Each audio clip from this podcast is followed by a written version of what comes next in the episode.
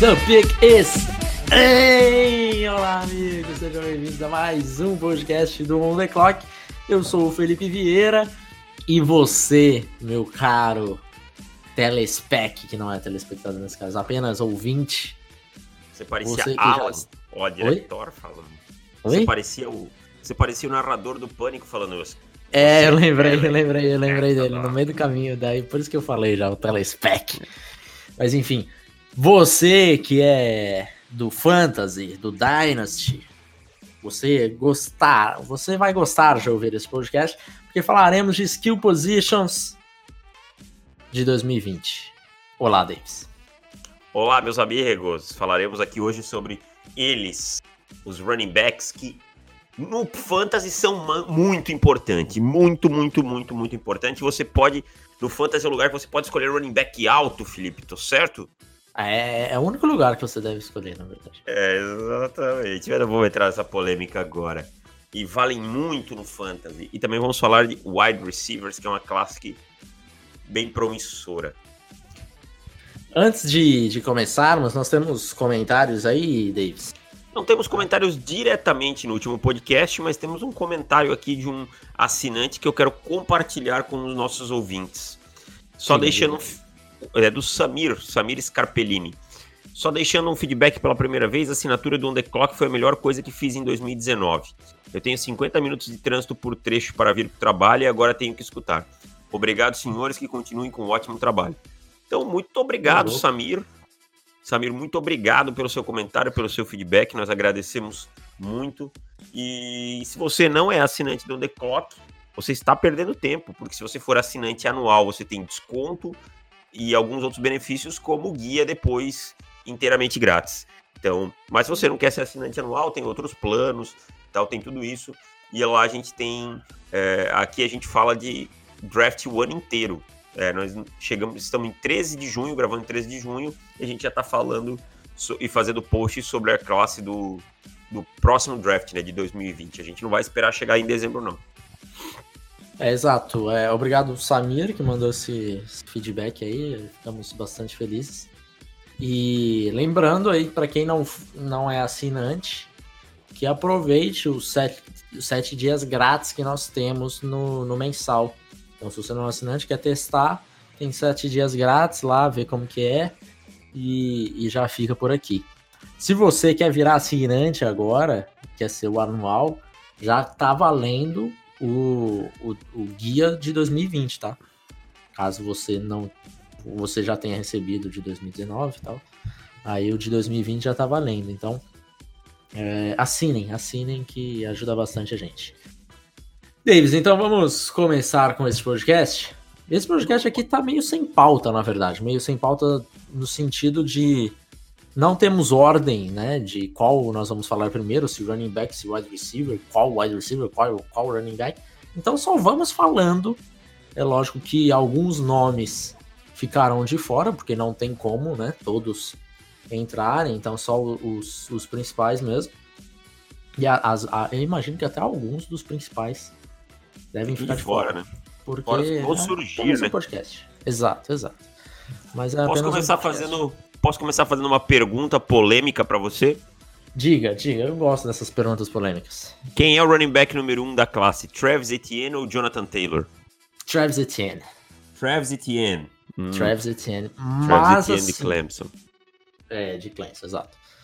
Mas assim, quem tiver Jonathan Taylor, eu explico porque eu tenho o, o, o Etienne na frente. O, o Jonathan Taylor, ele tá numa situação, pra quem não, não conhece muito do, do Taylor, ele teve duas temporadas absurdas. É, bateu 2.200 jardas totais na temporada passada, acho que foi. Foi alguma coisa 1.900 assim. ó. terrestres e o restante de, de aéreo. É, ele tem um problema de jogar no Wisconsin e ali ele não vai conseguir responder, para esse draft, ele não vai conseguir responder algumas das dúvidas que temos quanto ao, ao jogador, que é o jogo aéreo. Ele não vai conseguir responder isso essa temporada. Se ele pudesse ter se declarado já em 2019, teria sido a melhor coisa que ele teria feito. Mas, precisa ficar três anos, ele vai jogar de novo, provavelmente vai colocar números parecidos novamente. E aqui é um caso diferente do que foi com o Bryce Love, porque no Bryce Love tinha, ele tinha muitas jardas, né, na, na temporada de 2018. E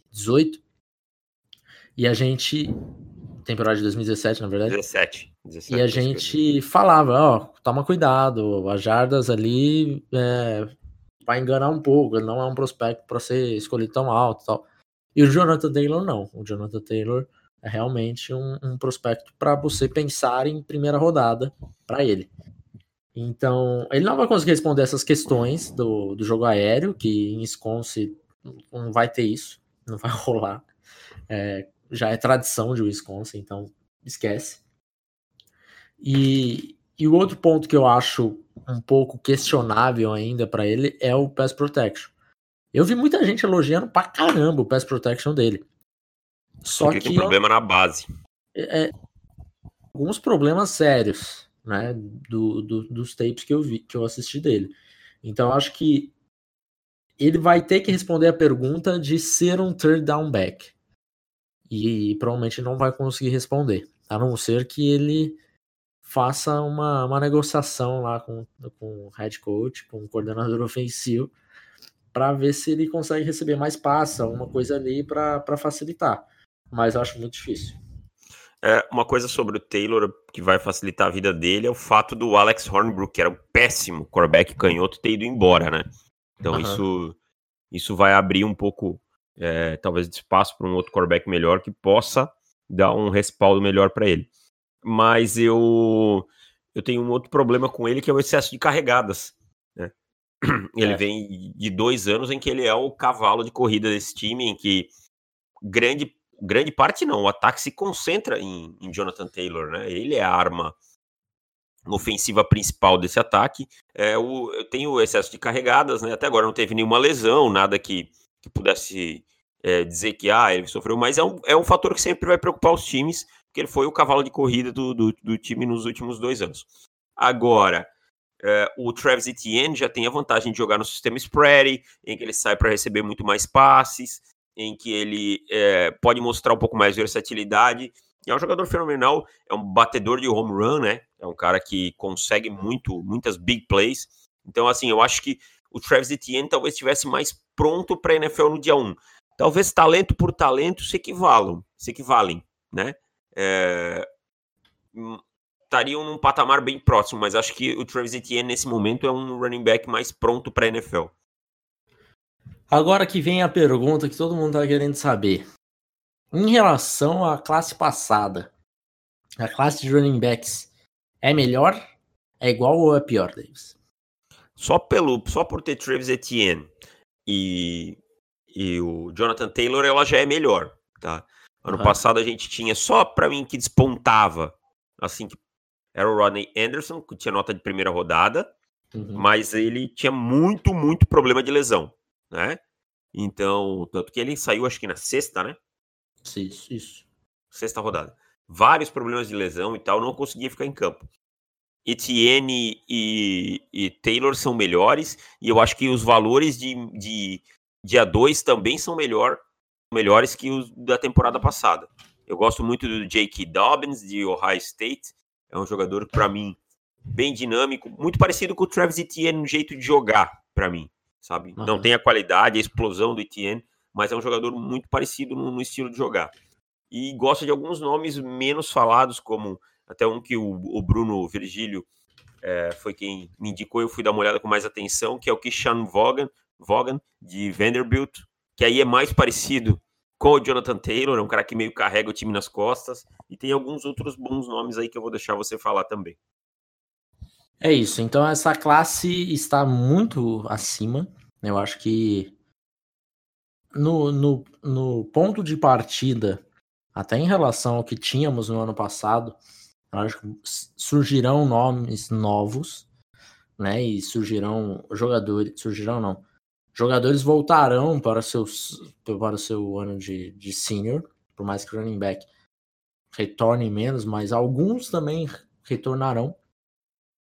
Mas partindo agora, em junho de 2019 e junho de 2018, a classe para 2020 parece ser bem, bem melhor do que, do que parecia em, em 2019. E olha que a gente tinha o Rodney Anderson, é, ele tinha sofrido duas lesões, mas vinha de 2017 com uma temporada incrível. Então, ele já despontava como running back 1, running back de primeira rodada. Acabou que ele se machucou de novo e passou longe de ser um, um prospecto tão falado quanto o talento dele merecia. Então, assim, a partir de agora, né, né, os nomes que nós temos, já falando do, do Etienne, do, do Ken Akers, para quem é assinante, a gente já fez um, uns cinco running backs aí para ficar de olho. O DeAndre Swift também outro running back é, que pode sair na primeira rodada. O J.K. Dobbs outro. Então assim são pelo menos cinco running backs com potencial de primeira rodada. Fora a galera que pode surgir por aí. Então é, essa classe parece ser bem acima. A profundidade a gente vai ter uma noção melhor lá para dezembro, janeiro, quando os jogadores começarem a, a, a se declararem, mas também se tem um, um talento é, maior ali, já tem cinco prováveis ou potenciais first rounders, imagina que o restante também é, tenha, tenha bastante profundidade. Deixa eu te fazer uma pergunta. Ken Akers sobrevive ao a bagunça que foi Florida State nos últimos anos, ou isso deve impactar demais no seu, no seu jogo? Vai impactar pra caramba, pra caramba, porque assim. Eu, eu vejo você acha, que no, você acha que no segundo ano do Taggart não vai ter uma melhora que possa dar ele um, uma condição de jogo melhor, alguma coisa assim? Cara, pior não vai ser. Começamos por aí. Não tem como ser pior do que foi 2018 para Florida State. Não tem. Foi horrível aquilo. Foi horripilante, é verdade. É, mas a linha ofensiva dos, do, de Florida State é muito ruim. É muito ruim. Então ele sofreu um pouco do mal do que o David Montgomery sofreu em Iowa State. Muita gente não falava tanto de David Montgomery porque ele não tinha estatísticas é, excelentes, né? Você via a média deles e fala, putz, esse é um running back aí, média de carregados dele. Putz, esse é um running back aí, estão falando para ser o RB1, RB2, é, mas é que ele sofria muito contato atrás da linha de scrimmage por causa da linha, da, da linha ofensiva. E isso foi estatisticamente comprovado, que ele foi o running back que mais sofreu com isso. E o Ken Akers não tá muito atrás, cara. Então, assim, é... imagino que com a experiência que ele já teve da linha ofensiva ruim, o, o, os, os Seminoles até tiveram um, uma boa classe de, de recrutamento. Vamos ver até quantos true freshmen devem jogar. Geralmente jogam poucos, mas deve melhorar um pouco. Mas assim, ele ele não vai ter uma linha ofensiva competente nesse último ano. Não vai. Então ele deve, deve atrapalhar um pouco sim. E se você tivesse, se eu tivesse que apostar um desses nomes que ele vai cair durante o processo, eu colocaria o Ken Akers justamente por isso. Também penso que é muito difícil você conseguir arrumar uma, uma linha ofensiva por completo, que com certeza jogadores saíram, né? Tem senior, tem esse tipo de coisa. É, você conseguir sim. fazer uma melhora no college de uma temporada para outra, uma, uma melhora tão significativa. Só queria, acho que a gente está quase finalizando esse assunto de, de running back. Queria deixar um nome que eu gostei ano passado e que eu não lembrava hoje quando eu fui dar uma olhadinha. É um nome que me agrada. Não é um jogador de primeira rodada, mas é um jogador que pode pintar no dia 2 se continuar produzindo, que é o A.J. Dillon, de Boston College. Gostei bastante do que eu vi, achei um jogador bem completo, um jogador que também carrega bastante o piano. Então, o A.J. Dillon é um, é um sleeperzinho meu aí para essa classe de running backs. É, eu gosto dele também. É, só queria fazer uma pergunta para você sobre Diga. o Travis Etienne. É, o Etienne teve, tem a melhor média desses grandes nomes aqui, né? Média Uhum. de 8.1 de jardas por carregado. É, se eu não me engano, ele fica dos running backs, ele fica dentro do top 10 de, de há muitos anos, assim. Se a gente colocar só running back e, e a, sei lá, os últimos 10 anos, ele certamente fica dentro do top 10, porque a média é bem alta. E ele, aquilo que você já falou, é um cara para bater home run. Isso explica muito a velocidade dele. A velocidade dele é fora da curva. Quanto você acha que Travis Etienne vai correr no combine? Quanto foi o tempo do Saquon Barkley? 4,46? 4. Foi 4, 4 uma coisa. 4,41, alguma coisa assim. 4.4. Eu sou um cara- Cravado. 4,4 cravado? É, 93%. Eu acho que em velocidade pura. três.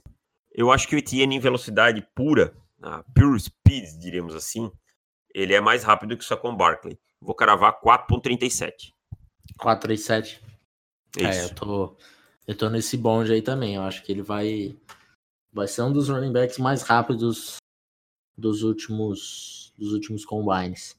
Lógico que ele não vai desafiar o, o tempo de Chris Johnson, porque aquele tempo pra mim é surreal até hoje.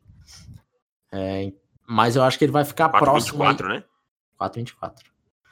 Mas eu acho que ele vai ficar próximo aí de um de um tempo 4-3-1, de um Paris Campbell, coisas do gênero. É, eu Então, acho que. Eu acho que assim, realmente- entre 4,30 e 4,37, mas eu vou ficar com 4,37 e vou ser um pouquinho mais conservador. Aham. Então, meus amigos, pra quem para quem joga Dynasty no Fantasy aí, guardem Draft Capital pra 2020, tá? Façam isso, por favor. Vocês não vão se arrepender. Não é só Travis Etienne, tem bastante gente aí. Jonathan Taylor também é um baita running back. DeAndre Swift, outro. É, J.K. Dobbins, Ken Akers. E daí só pra ficar nos potenciais first rounders. Vamos falar um pouquinho de wide receiver, Davis. Vamos lá. Essa classe tem uns nomezinhos aí que eu já tô Salivando, salivando. dando aquela, aquela suspirada. Aquilo que eu acabei de falar, se você joga Dynasty, guarde Draft Capital para 2020, não só para running backs, porque para wide receivers a coisa parece ser linda também. Parece ser bem, bem melhor do que foi 2019. E, e não que 2019 fosse uma classe ruim, né? Mas uma classe comum, uma classe normal. Exatamente. É, mas 2020 realmente parece ser uma classe especial. É, quem é o seu wide 1 neste momento, assim, sem, sem muita sem muito compromisso, mas me diga qual seria o seu preferido. Sem titubear. Jerry Judy de Alabama. Sem, Jerry pensar, Jeudy. sem pensar duas vezes. O Road Sid Running, não, não faz não faz frente? hum, não com Jerry Judy pra mim. Não? Assim, e aí, ainda tem um outro rapaz entre os dois. Uhum. T. Higgins de Clemson. Você tem o T. Higgins teoricamente na frente do, do Sid Lamb hoje? É, mas assim, tipo, por um, um fio de cabelo. Diríamos que ele Aham. fosse que nem eu, narigudo, T. Higgins, ele ganharia pela ponta do nariz, assim. Entendi, Entendeu? entendi. Mas assim, eu tenho o Jerry Judy. Todos os três, pra mim, caras que provavelmente vão ter nota de primeira rodada. Dificilmente, é, a não ser que andem muito pra trás. É, Jerry Judy, pra mim, é um cara com a melhor é, capacidade de correr rotas desse draft, que é uma coisa que eu valorizo demais. É um cara que tem, pra mim, as melhores traits no geral. Um cara que tem as mãos muito firmes. Um cara que consegue criar separação muito rápido e uma velocidade absurda, né? E é aquela coisa. E esse é o típico caso que speed don't teach, né? É uma velocidade natural. Você vê que ele explode muito rápido. O meu problema com ele é que eu acho que ele precisa de um pouquinho de massa muscular. E eu, Aham. aí eu quero ver se esse ganho de massa muscular não vai fazer ele perder velocidade e tal. Mas é, para mim, o, o melhor do- dos que eu vi da temporada passada que estão nessa classe é o, é o Jerry Judy.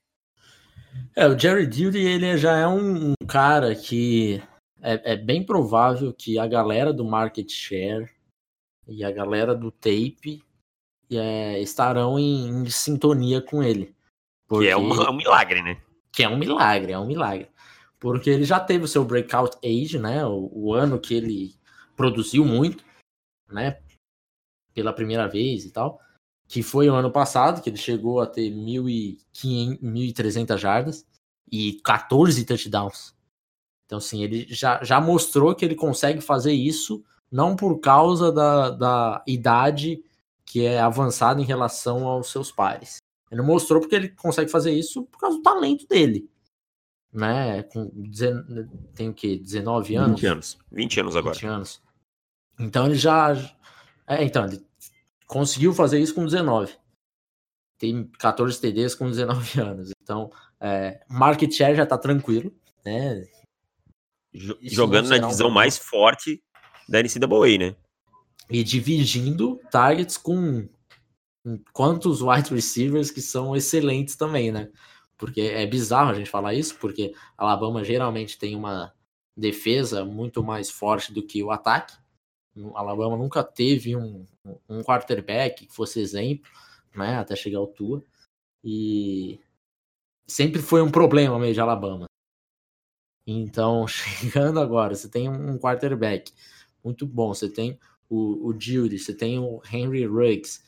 É, é um grupo de wide receivers muito forte. E ele conseguiu é, ter um, uma ter uma, um número de produção notável com tudo isso ao redor dele. E então a galera do market share que fala, ah, mas ele não teve tantas é, não teve tantas jardas, não, ele teve. Ah, é, o, o, ano de breakout dele foi quando ele já tinha 21 anos, não, foi com 19. E o tape dele é espetacular, o release dele é absurdo. O, a, o route running dele já é elevado. E, e tem a, a situação do, da mudança de direção dele, né? Você vê que ele tem aquela.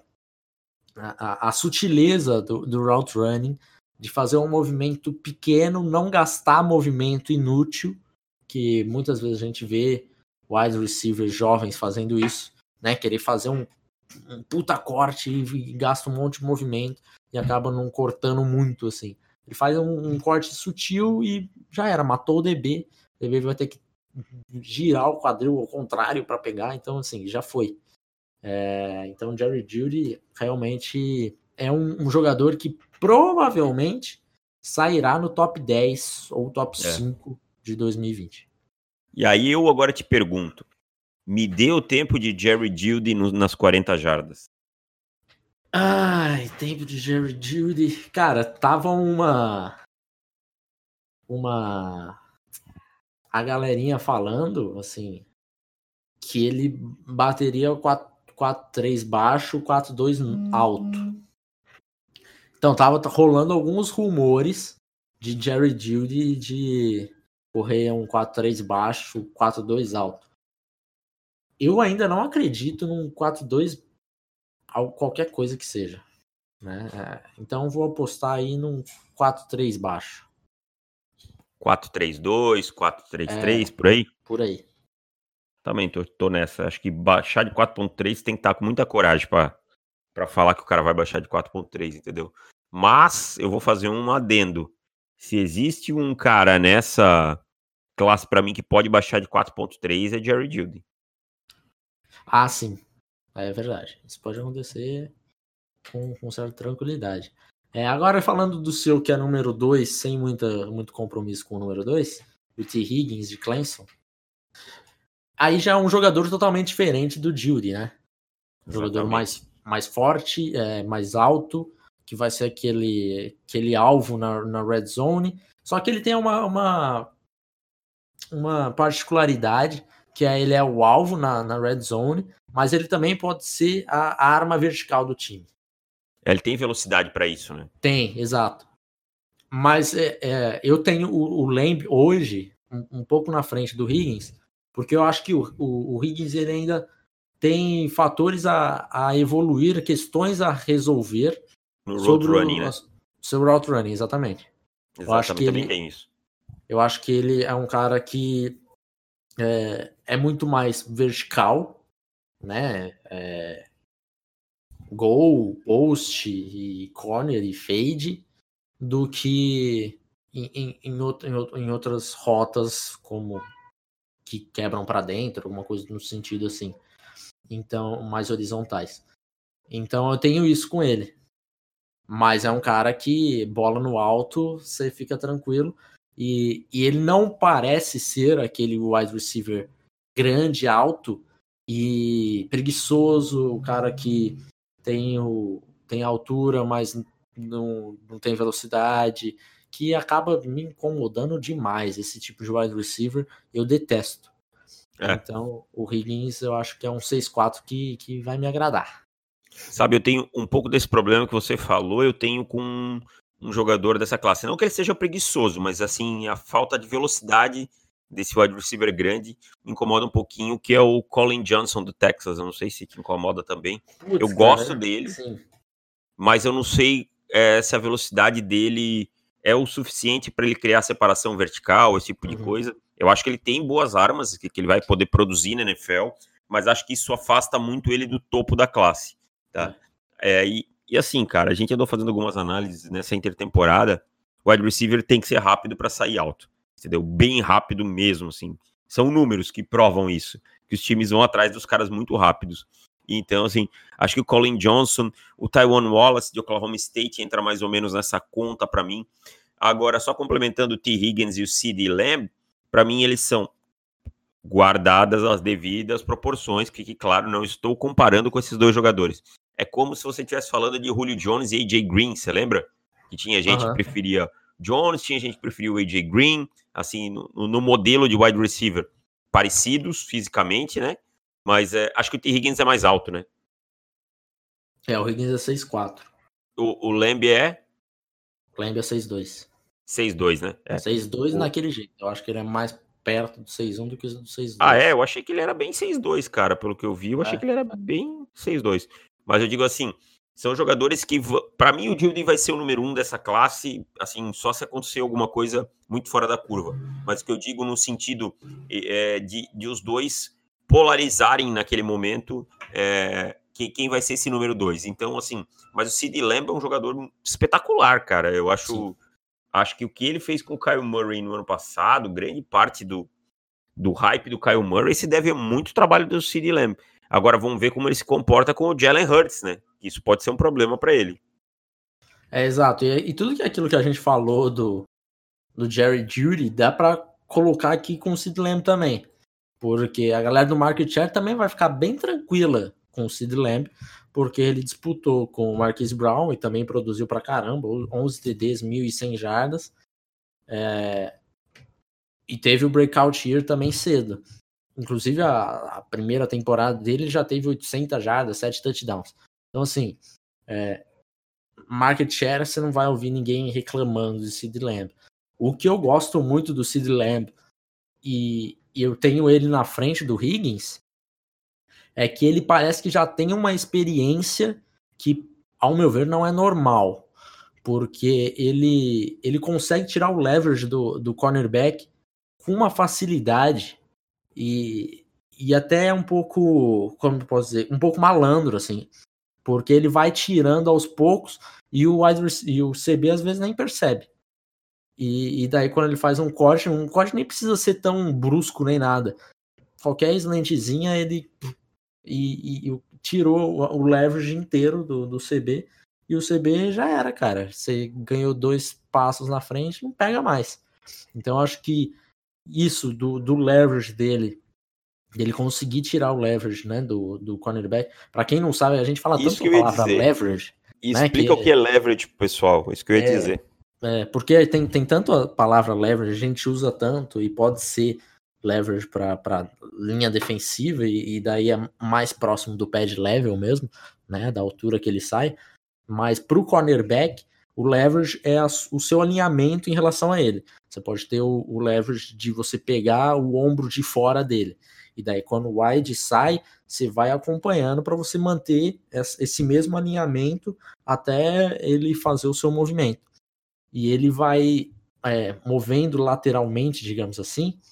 E daí, quando o, o, ele vai fazer qualquer corte, o, o leverage do cara que estava com o ombro é, caçando o ombro de dentro dele, já foi, já tá fora. E, e, e aí já foi. E aí não, não buscar mais.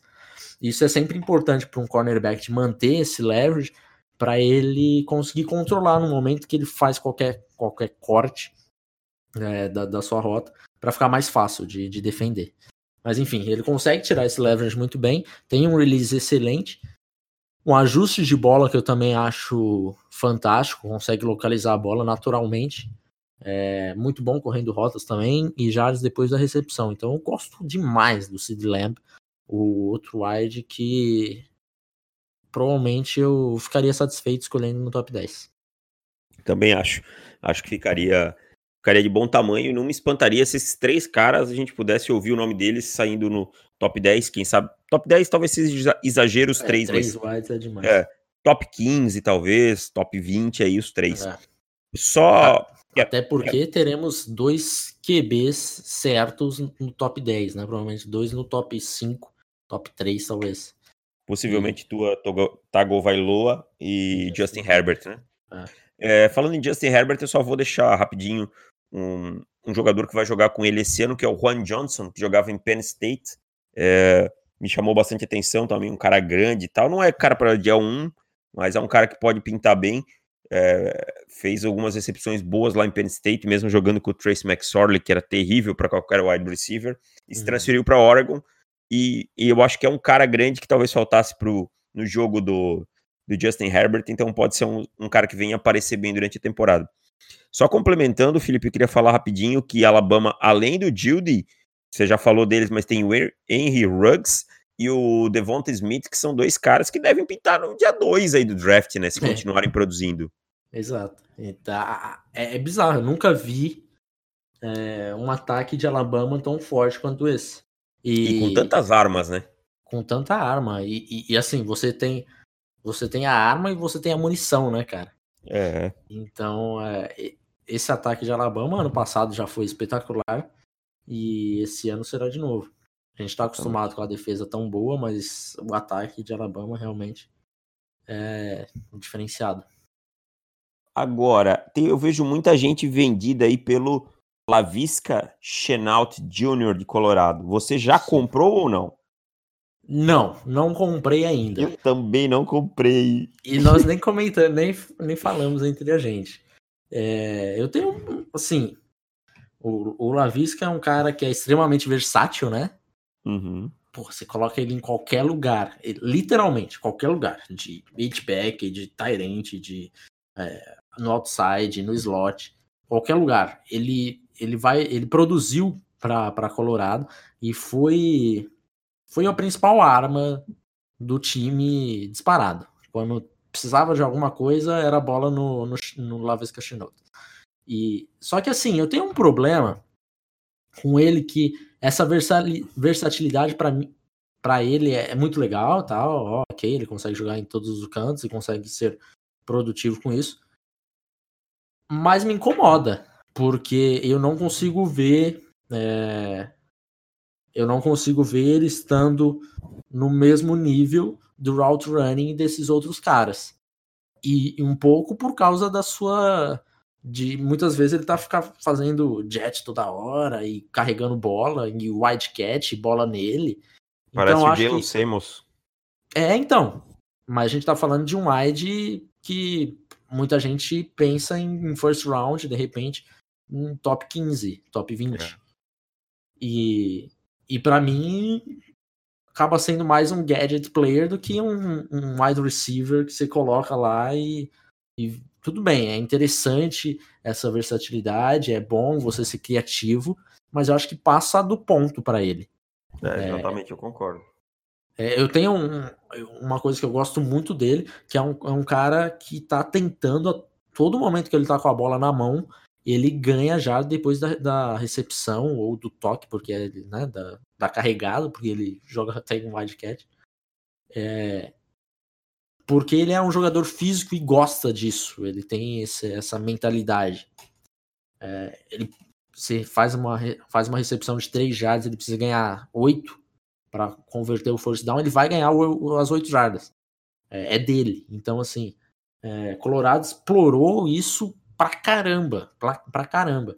Só e vai explorar ele, de novo, né? E vai explorar de novo, porque o time é ruim. Mas eu acho que para ele isso é, isso é ruim.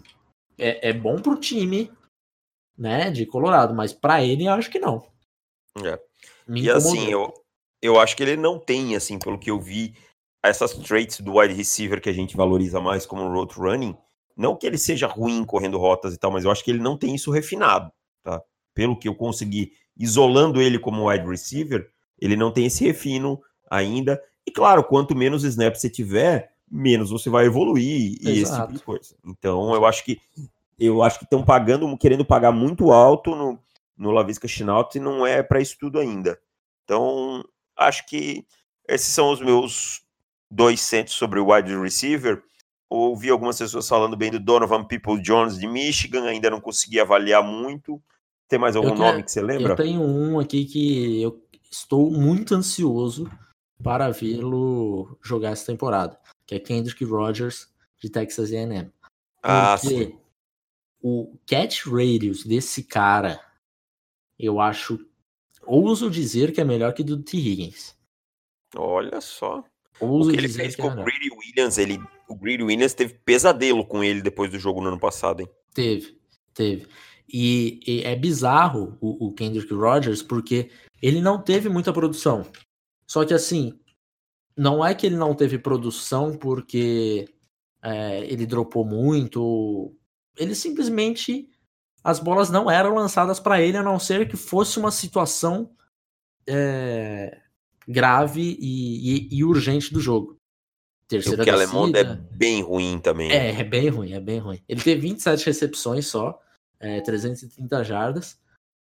Mas dessas 27, eu acho que a maioria, sei lá, vou colocar 18 ou foram para TD ou foram para force down, né, ou foi uma situação crítica do jogo.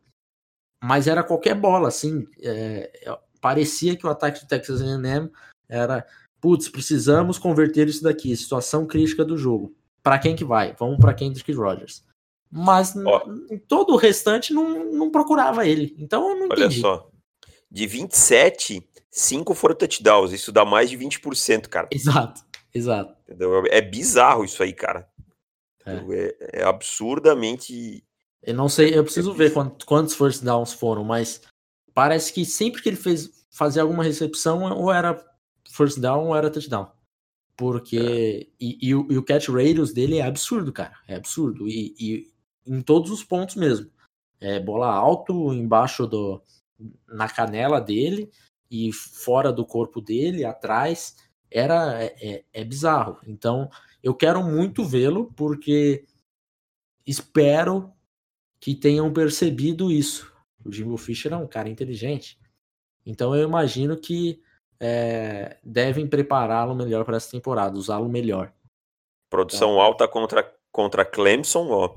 Tô até olhando nossa, os games. jogo contra Clemson, ele deitou. Ele deitou deitou com Millen. É. O jogador saiu na segunda rodada, que a gente tinha alto, a gente gostava do Millen. Ele destruiu o Millen. E produziu muito contra o Greedy Williams. Teve três recepções para 53 jardas, mais duas para TD. Fora o que ele forçou de pass interference. Então, dois TDs contra Clemson e dois contra LSU. Jogando com um quarterback ruim. Um time que ainda está se reconstruindo com o Jimbo. É para ficar bem atento mesmo, cara. É. Não é, não é para qualquer um, não. Uhum. Tem mais algum aí, Davis, pra gente. Não, cara, assim, esses são. são ah, o KJ Hill também, outro jogador você chegou a falar levemente dele. Também acho que o, de, o wide receiver de Ohio State também, outro jogador importante. É, mas acho que os principais são esses, né? Que a gente chegou a, a, a comentar aqui. Só para falar do, do Colin Johnson um pouco. Eu tô vendo uma galera colocando que eu acho que é erro de, de pré-temporada. Porque eu não entendi. No, no ano passado, quando ele, ele, ainda podia né, se declarar e ir pro draft, muita gente colocava ele como round 3 e round 4, dia 3 e tal. Jogador importante para isso. Aí o cara dec, decide voltar para a universidade e a, e a, galera começa a colocar no, no primeiro, na primeira rodada. Ah, eu acho que não... é aquilo de não, não conhecer ainda os nomes e daí fala, putz, quem que voltou? Ah, o Colin Johnson era bom. E joga ele no meio do balaio. Mas, sinceramente, eu acho que se tivesse que escolher entre Colin Johnson e Hakim Butler, eu escolheria o Hakim Butler. Pela capacidade de produzir depois da recepção. É, e, e o Butler saiu na quarta rodada, no comecinho da quarta. Penso então, igual também. Eu acho que ele vai ficar mais ou menos por aí. Mas vamos ver, de repente tem uma, uma boa temporada, dá uma subida aí. Tinha um outro recebedor de Ohio State que eu gostava, cara. Deixa eu só me lembrar aqui, ele, ele vai jogar esse ano. É o Victor. Peraí, acho que é Victor Benjamin.